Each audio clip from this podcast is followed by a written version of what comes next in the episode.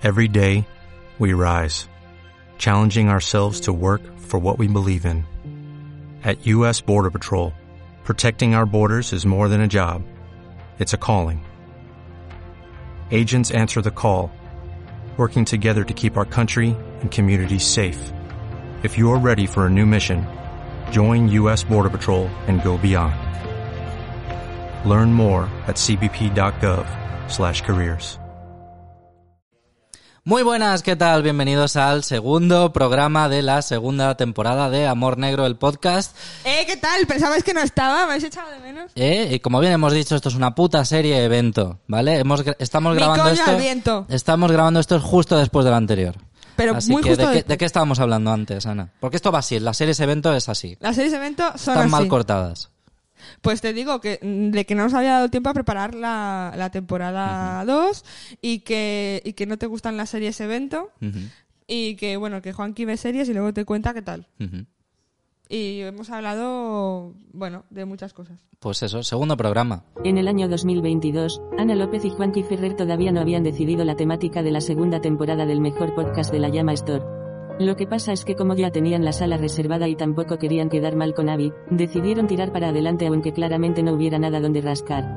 Bienvenidos al streaming, bienvenidos a la edición serie evento, bienvenidos a la nueva era del amor. Negro, el podcast. Yo quería comentar una cosa porque cuando hemos dicho en el programa anterior que no nos hemos preparado nada, en verdad es mentira, porque sí que nos hemos preparado una sola cosa. Y es que ayer volviendo a casa vimos, eh, bueno, a mi casa, vimos una pintada que me llamó mucho la atención y me tuve que parar. De hecho, Juan que estaba hablando y dije, espérate, hago una foto y sigues hablando. Y la foto, pues me, me llamó mucho la atención porque era como una esvástica, bueno, no era como una esvástica, era una esvástica A 100% una esvástica. que algún subnormal lo había pintado. Porque en Sans hay como unos murales feministas y cada poco hay pintadas con rotulador, ¿no? De alguien que pone amargadas, malfolladas, tal, que es como, bueno, Paco, paga la pensión, ¿no? Y, y luego hablamos.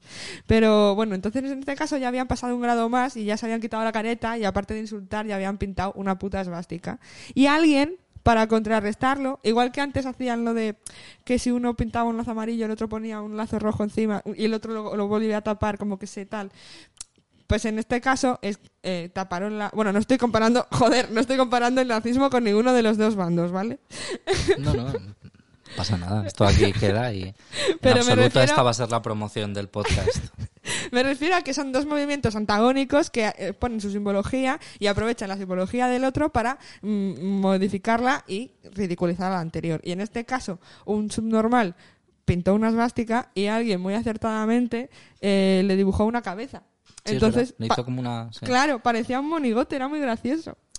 Realmente sí era, era muy, muy, muy, muy cookie, pero a mí me gustaría que la cosa siguiera, ¿sabes? Como que de repente uno pues que le, le pinte al lado como un, un bocadillo de, de cómic y, y que como putos negros, ¿sabes? Como de repente es un señor racista, Bueno, eso como un, un señor que Bueno. ya que además mola, porque como tiene ya los bracicos como en forma de esvástica, Además como un- mola como el general. es como Jessica Rabbit, ¿no? Yo no es que sea nazi, es que me dibujaron así. Bueno, a lo mejor luego puede ir otro encima, tachar egros y poner nazis, ¿no? Fuck Claro. nazis, y así sucesivamente. Exacto, y al final, pues, hostia, me gustaría ver eso. Yo quiero hacerlo. No sé Podemos si... hacerlo nosotros, pero quedaría muy, muy mal porque no hay sentimiento ahí. No, no, no, no, pero simplemente por, por ver si, si hay alguien que recoge la pelota y, y sigue. Yo- sí, habría que dibujarle dos ojitos y una cara a la, a la cabeza que le han puesto. Es verdad que le, le faltaba cara, le faltaba... Pero era muy cookie, porque, claro, le faltaba cara porque todos pueden ser nazis. El nazismo no, no tiene rostro. El nazismo, Es no solo tiene es una, es una hoja en blanco. El nazismo es una hoja en blanco muy blanca, además. Ya. Nada de papel reciclado de no, este amarronado. Estás comparando quizá algún tipo de etnia Estoy hablando. con papel reciclado. No. Vale. Eh, No, era por asegurarme, que igual he pillado algo que no... eh. Vale, estoy viendo que el objetivo de la temporada 2 es cancelarme. Bueno, ya, ya veremos. ¿Qué pasa?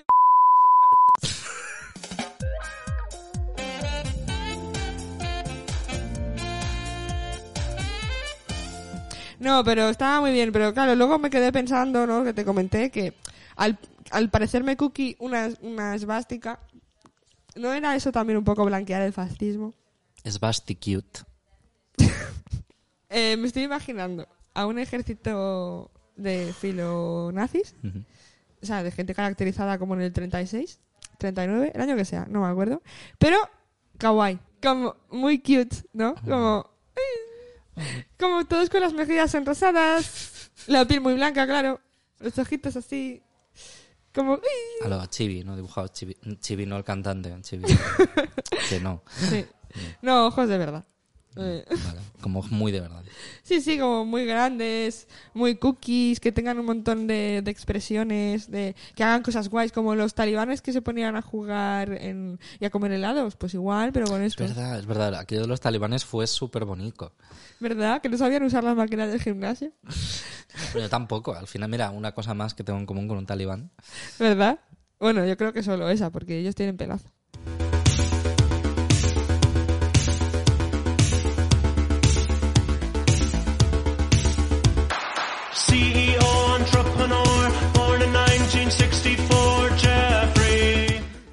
Me está flipando muchísimo últimamente esas niñas, porque ahora hay como unas hordas de niñas o adolescentes que están enamoradísimas de Jeffrey Dahmer. Ah, la serie está nueva. Claro, bueno, serie nueva basada en el puto caníbal de verdad. Es que verdad. claro, que han hecho una cosa muy zorrera, creo yo, que es coger a un tío súper guapo y súper cookie para hacer de, de un asesino en serie real. Bueno, es, es un poco lo que estábamos hablando de blanquear el fascismo, claramente. Un, un poco, sí, un poco de, de whitewashing aquí.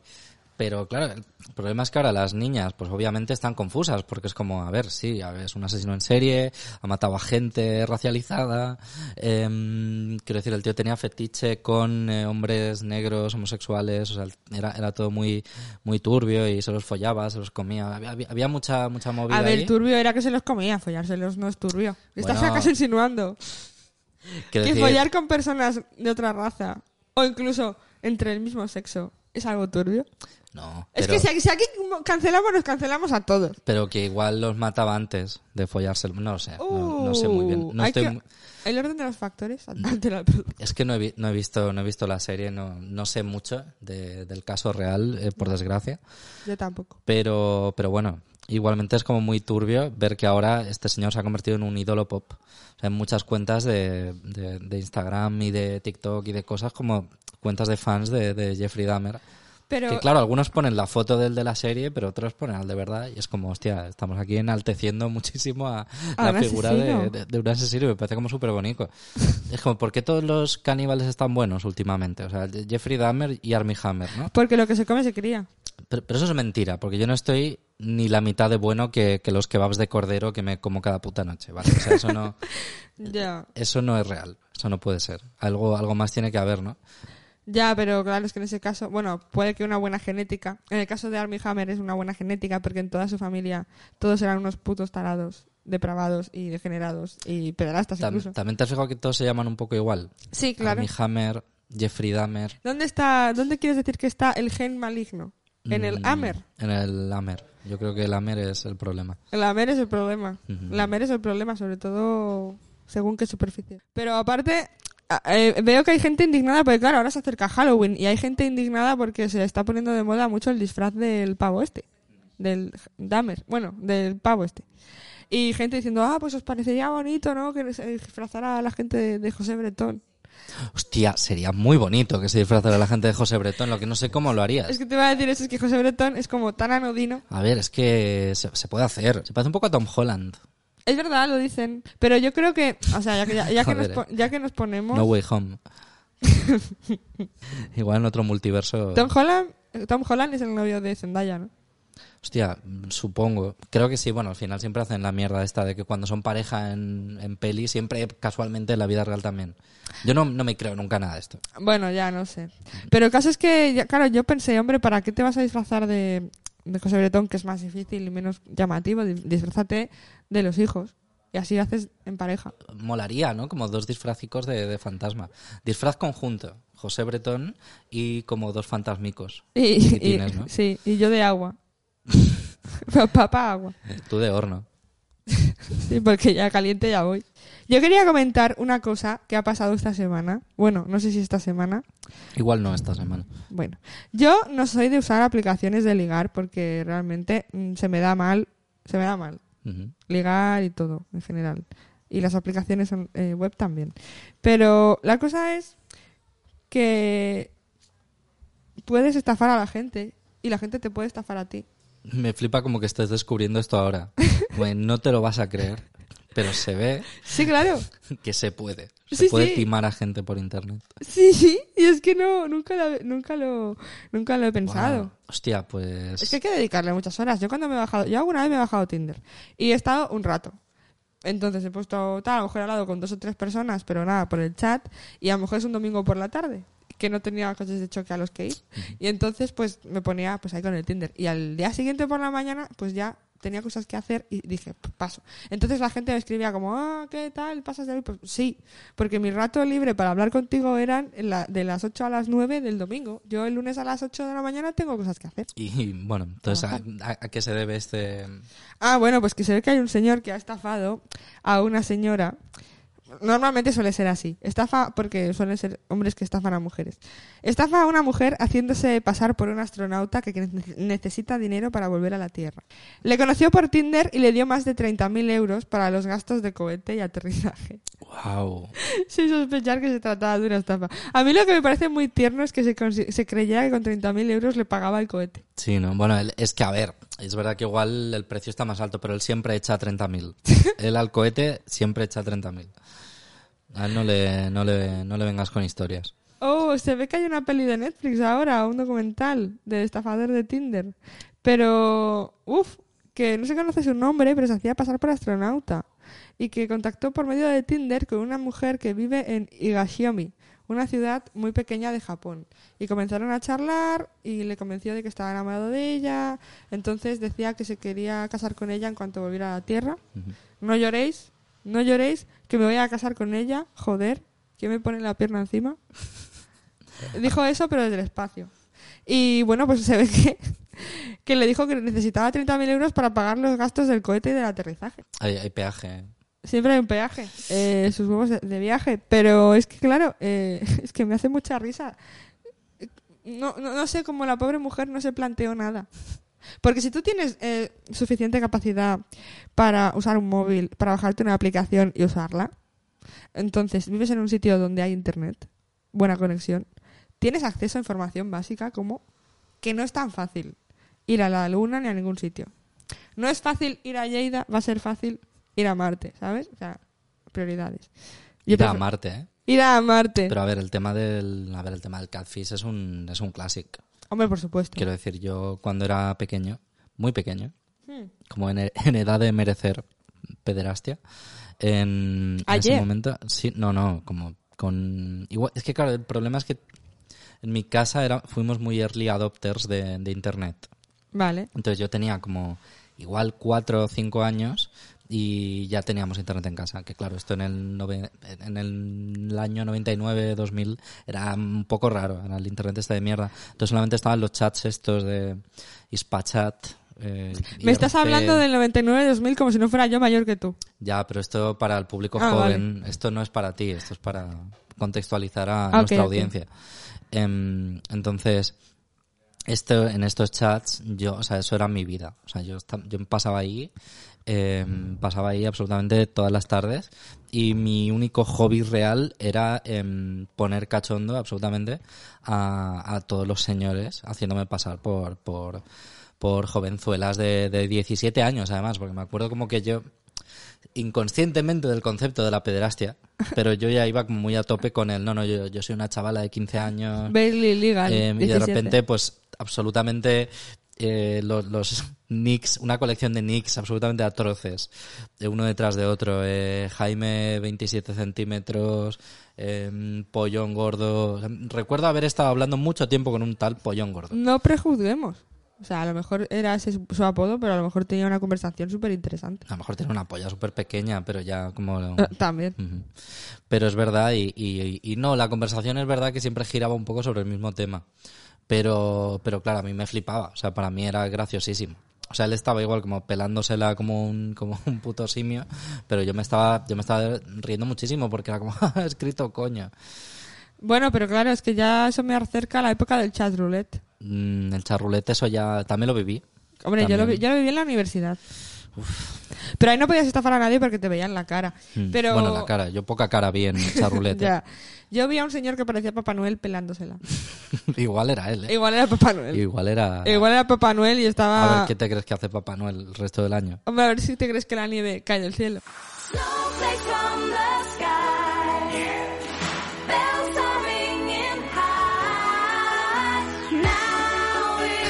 Hostias, en charrulete yo siempre he tenido, claro, estadísticamente hablando, en charrulete había muchísimas pollas. No sé cómo estará ahora la cosa ni si sigue existiendo. Creo que ya no. Pero antes eran. Tú entrabas ahí como para hablar con gente y todo el rato era polla, polla, Sí, polla, sí, polla. sí. Y. mm, Claro, existe la posibilidad que yo creo que debe de ser la, la más. O sea, debe ser la situación que más se repite en charroulette y de la que menos se habla, paradójicamente, que es cuando polla y polla se encuentran. O sea, debe de ser como cuando enfrentas dos espejos. Eh, Es, es un poco lo mismo, ¿no? Bueno, yo creo que a lo Porque, mejor Claro, ¿qué haces? Sigues pelándotela ¿no? o, o cambias. ¿Cuál de Cambias. los dos cambia? el que por- tenga la mano libre, Ninguno de los... Claro, es el que que la tenga más pequeña. pollón gordo no. El de la paja más corta de toda la vida. La paja con menos recorrido.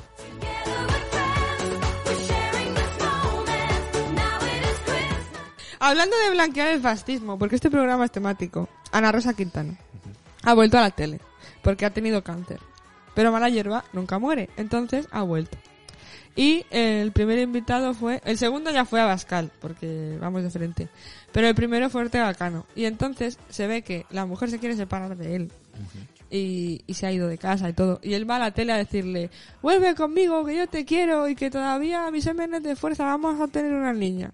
Joder, eh, bueno. Entonces, es como muy bonito porque en su primer día después del cáncer es como que infringe tantísimas eh, normas morales, éticas y quizás leyes, sin quizás, Mm, Alguna, sí. que sí, es, como Ana Rosa es back in town. par.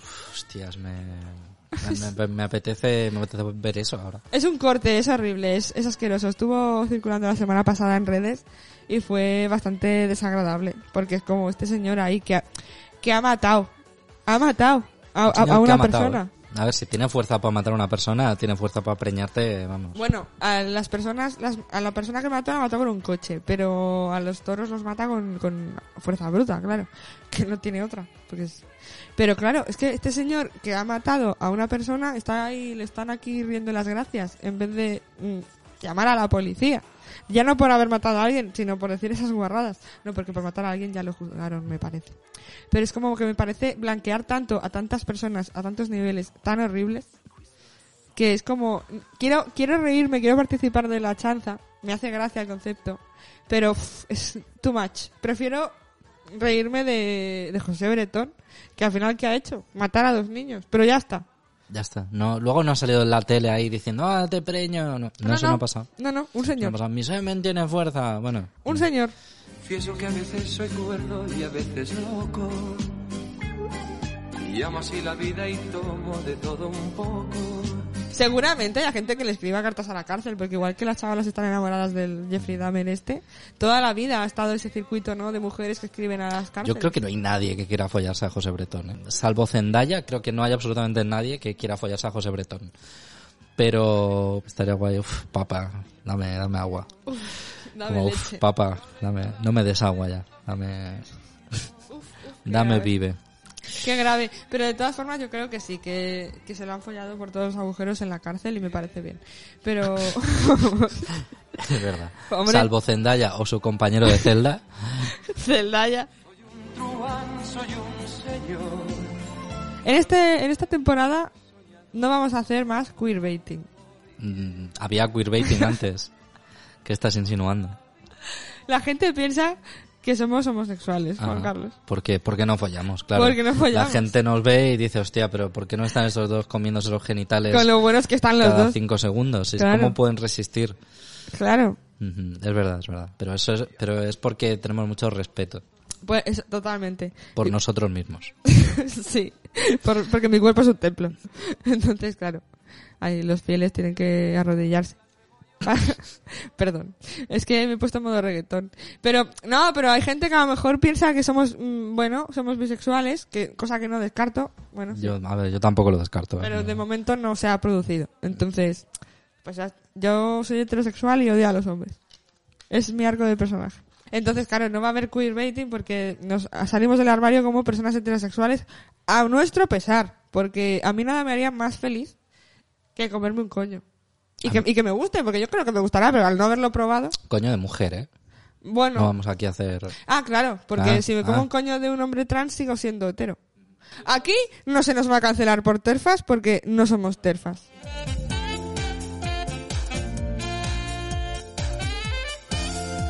Yo me puse el Tinder una vez, de estas veces que me puse el Tinder, Mm. siempre me lo ponía, acababa odiando a los hombres porque era como todos son parodias de sí mismos en Tinder. Pero claro, un día me lo puse en versión eh, para que me salieran tías. Y entonces yo ahí era el hombre. No porque haya que haber un hombre en la relación, no. Es que en este caso yo me estaba comportando como un hombre. Porque estaba dándole like a todas. Pam, pam, pam, pam, pam, pam. O sea, todas me parecen bien. Y entonces sentí lo que siento cuando me lo pongo en modo heterosexual. Que es como que das un montón de match. a- a- doy muy pocos likes. Y todos los likes casualmente Son match. son match, porque todos los tíos, pam, pam, pam, pam, pam. Claro, entonces yo, como tía que buscaba tías, di tantos matches, o sea, mm, perdona, matches, uno, creo, y no me habló. Pero di tantos likes, porque las tías son unas zorras. Pero bueno, di, di tantos likes que en 10 minutos me dijeron, has llegado al tope diario. Cosa que jamás me ha pasado con los hombres, porque es que ningún hombre me llama la atención tanto como para darle like a su puta foto, si son todos imbéciles. Yo me quité, yo me quité de Tinder, duré... O sea, en realidad es muy cíclico, voy entrando y luego me voy yendo porque me da toda la bajona del mundo. Bueno, porque te echas novia también. También. Pero de vez en cuando entro y es como 24 horas y, y me tengo que ir. Porque es, es un, es un bajón tremendísimo. Porque me- ninguna te da bola. Mm, na- o sea, es, es muy raro. Muchas veces pasa que casi todos los matches que hago es gente que le ha dado que sí sin querer. En plan, como si vas a una tienda y dicen, ¿quieres algo? No, no, solo estaba mirando. Es, es exactamente eso. O sea, y claro, em, piensa que la gente, pues obviamente mm, es propensa a dar dedazos y, y a veces pasa. Entonces, claro, si al final, eh, si tú accidentalmente le das al botón sin querer, pues vas a, vas a hacer match con alguien seguro. Y luego vas corriendo a deshacer el match. Pero hay veces que, yo qué sé, no todo el mundo es tan como em, technology savvy y pues sale ahí. Y a veces te contestan, te dicen, no, no, perdón, que me he equivocado. Entonces que no, no puedes se, hacer puede- nada ahí. se pueden deshacer los match, la gente es muy Se, puede- se pueden deshacer los matches, Pues sí. des- des- deshazlo. Pero está escondido. Bueno, tienes que saberlo. No, no todo el mundo. Yo soy una inútil el para botón esas está cosas. escondidico. Y lo sé hacer. Pero, pero hay gente que, que no, no, que me ha contestado. Ay, perdona, es que no. Y claro, que si me escribes el mensaje y deshaces el match, no leo el mensaje. Entonces creo que hay gente que es como que se espera. Eso me ha pasado también. Gente muy, muy cruel. diplomática. Gente que dice, ay, no, no, perdona, que para que no te extrañes, que es que te he dado like, pero sin querer. Y "Ah, pero entonces, no, no, no. A ver, la historia de mi vida también, por otra parte. Pero esto en persona. No, esto ojalá fuera por redes. Dolería menos. Creo que todavía no hemos encontrado muy bien de qué va la temporada. No, No lo hemos encontrado, pero yo creo que igual en el, en el capítulo que viene igual sí, ¿no? Como está, como ya hemos dicho que la estructura era serie evento. Yo creo Claro. que igual no, igual tampoco en tercero, ¿no? es que para eso tendremos que acordarnos de lo que hemos hablado. Mm, no, yo, mm, ya, ya. Yo creo que, que poca cosa. La verdad.